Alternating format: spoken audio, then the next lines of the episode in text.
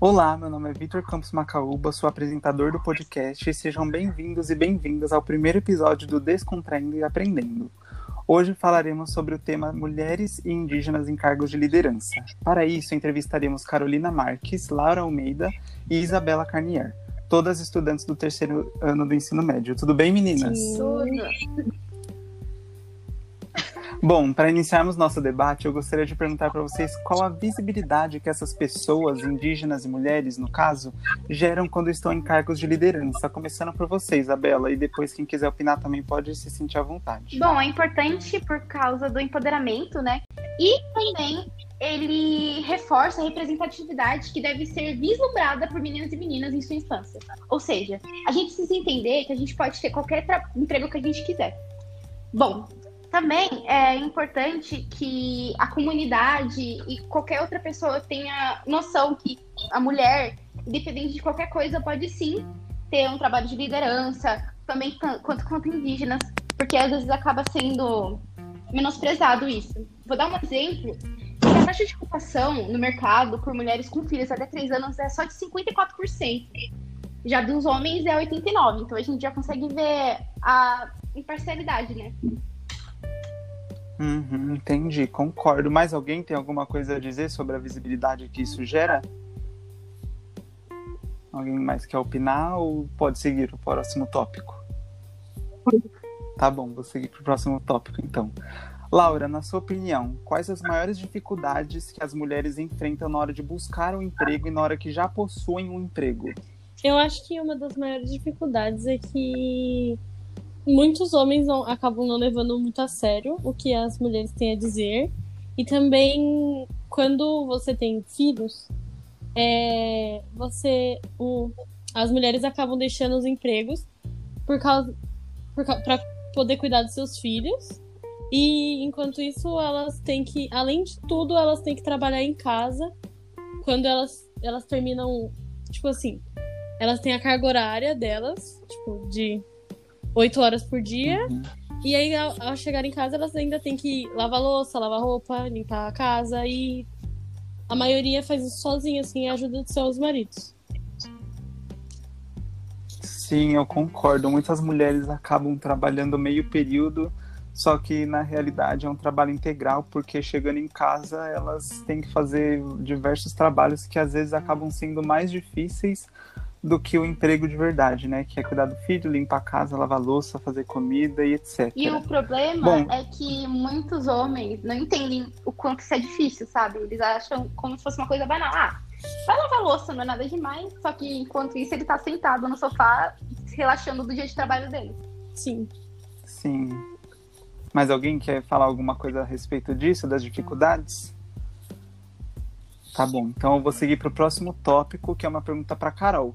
Carol, quando você vê a so... quando a sociedade vê mulheres e indígenas ocupando cargos de liderança, qual impacto isso gera, na sua opinião? Bom, eu acredito que ver mulheres e indígenas em altos cargos faz com que a sociedade veja essas minorias com outros olhos. Por exemplo, mulheres são vistas socialmente menos, como menos competentes que os homens mas com o tempo, atingindo esses grandes cargos, são vistas, vistas como competentes.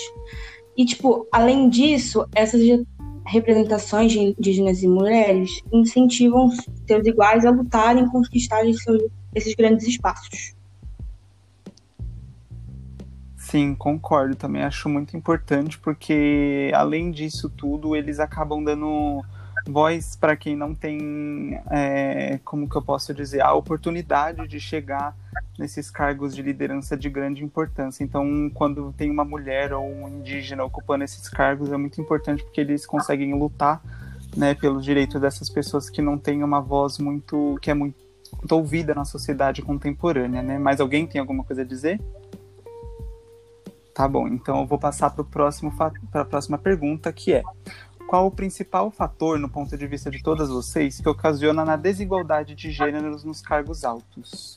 Bom, é, eu vou falar um pouquinho. Na minha opinião, como o senhor presidente já falou, que a mulher deveria ganhar menos por engravidar.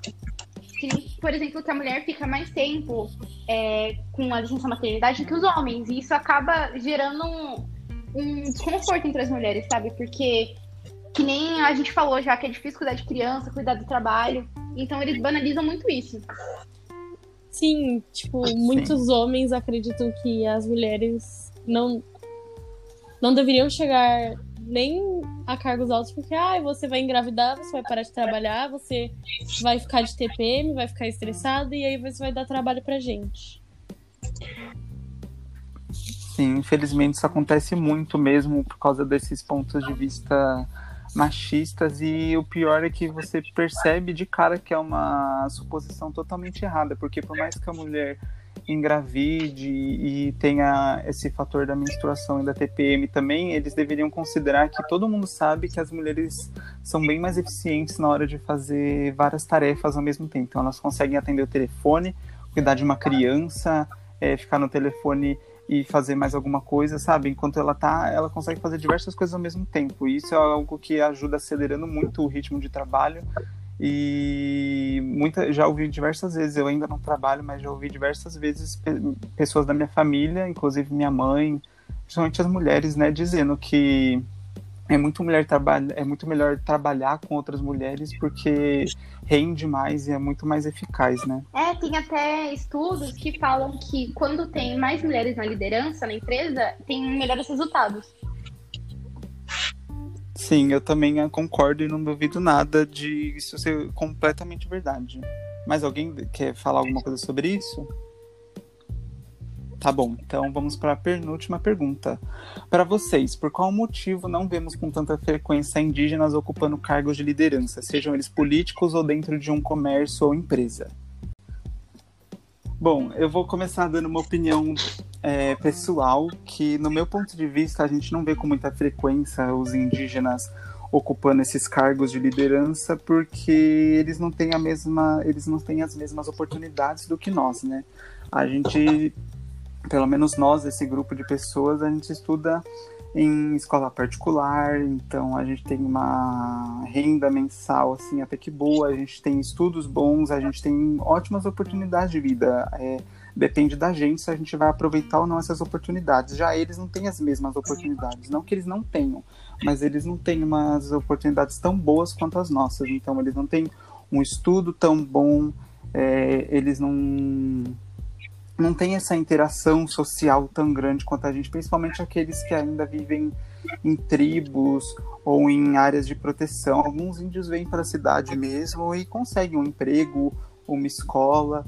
Então aí sim, mas eu acho que a gente acaba não vendo com muita frequência é, as pessoas indígenas nesses cargos de liderança por conta que eles não têm as mesmas oportunidades ou então porque eles não têm esse ideal que a gente tem, porque todo mundo sonha em um dia ter um cargo de liderança para não ter que receber ordem, para não ter que ser o chefe, na verdade ser o chefe ou a chefe, né? Então acho que às vezes esse nem é o ideal deles de vida, às vezes eles têm outro, outros ideais baseados na religião deles, baseado no, nas ideias sociais deles. Mas alguém quer falar ah, alguma coisa sobre isso? Eu também acho que, tipo assim, dependendo de algumas tribos, eles ficam muito afastados de alguns lugares. E isso pode, tipo, incapacitar eles de conseguirem papel de liderança.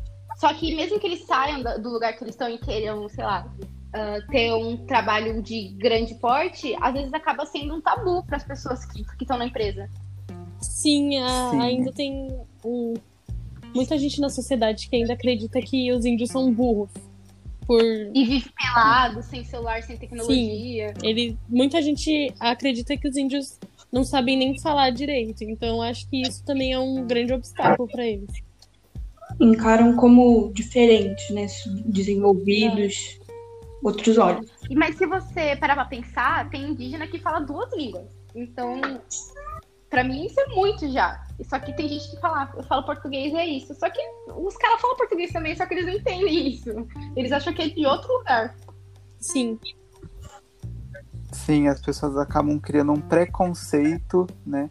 Por causa da, das imagens e das explicações que a gente recebeu a vida inteira na escola. Então a gente vê aquelas imagens e aqueles textos contando e mostrando como os índios eram banais e como eles andavam pelados e como é, brutos eles eram, eles eram caçando e fazendo rituais. Então, muita gente tem essa ideia até hoje.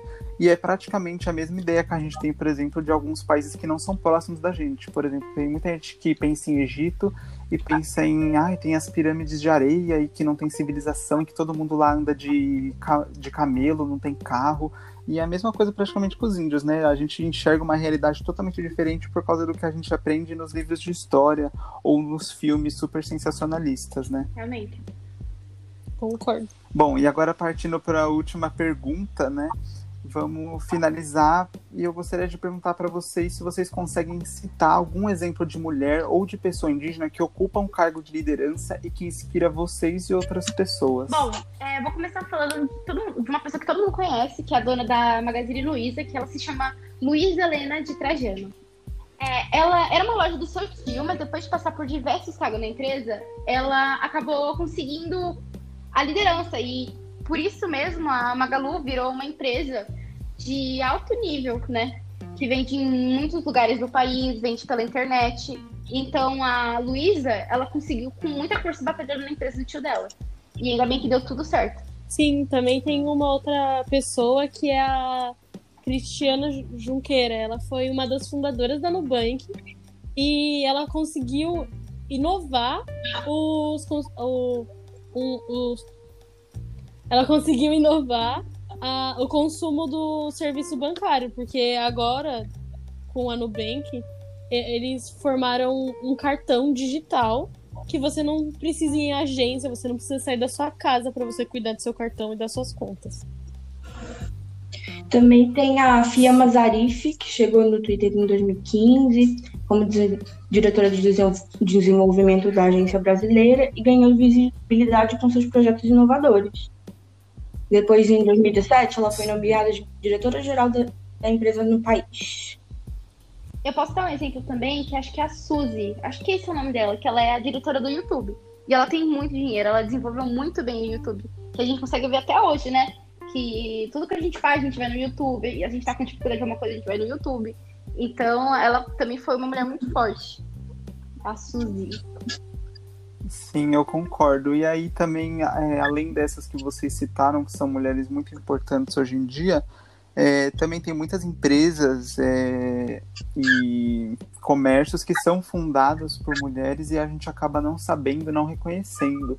Então, quando a gente reconhece, aprende e fala, nossa, olha, essa empresa tão grande que é tão importante hoje em dia no nosso dia a dia, foi criada por uma mulher. Isso acaba é, abrindo os olhos de, de meninas e de mulheres mais novas assim, falando, nossa, olha, se ela chegou ali, eu também posso chegar de alguma maneira.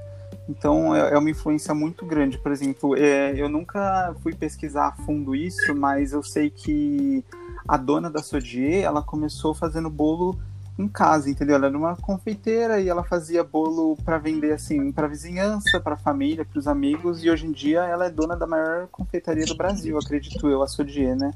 Então é algo muito inspirador. Então, ah, você não precisa ser formado em TI, você não precisa ter uma faculdade e um diploma excelente. Tem muitas mulheres que conseguem ir longe com ideias originais e com muito esforço, igual essa dona da Sodier fez. Ela não tem uma formação espetacular, não fala várias línguas, mas ela foi atrás do sonho dela e ela conseguiu, e hoje em dia ela tá aí super bem de vida, né? Sim. Sim. É, então, por hoje foi isso. Esse foi o episódio sobre mulheres e indígenas em cargos de liderança do nosso podcast Descontraindo e Aprendendo. Foi um prazer receber vocês, meninas, aqui. Adorei nosso debate. Acho super importante esse tema nos dias de hoje, principalmente para alguns homens que têm os pensamentos muito pré-históricos. Então, acho que é essencial a gente tomar conhecimento da importância disso aqui que a gente está falando. E aí, vocês querem falar alguma coisa antes da gente se despedir? Não, acho que não. Acho que não precisa acrescentar mais nada. Ai, que bom, então. Então, até o próximo episódio do Descontraindo e Aprendendo. Boa noite, boa tarde, bom dia.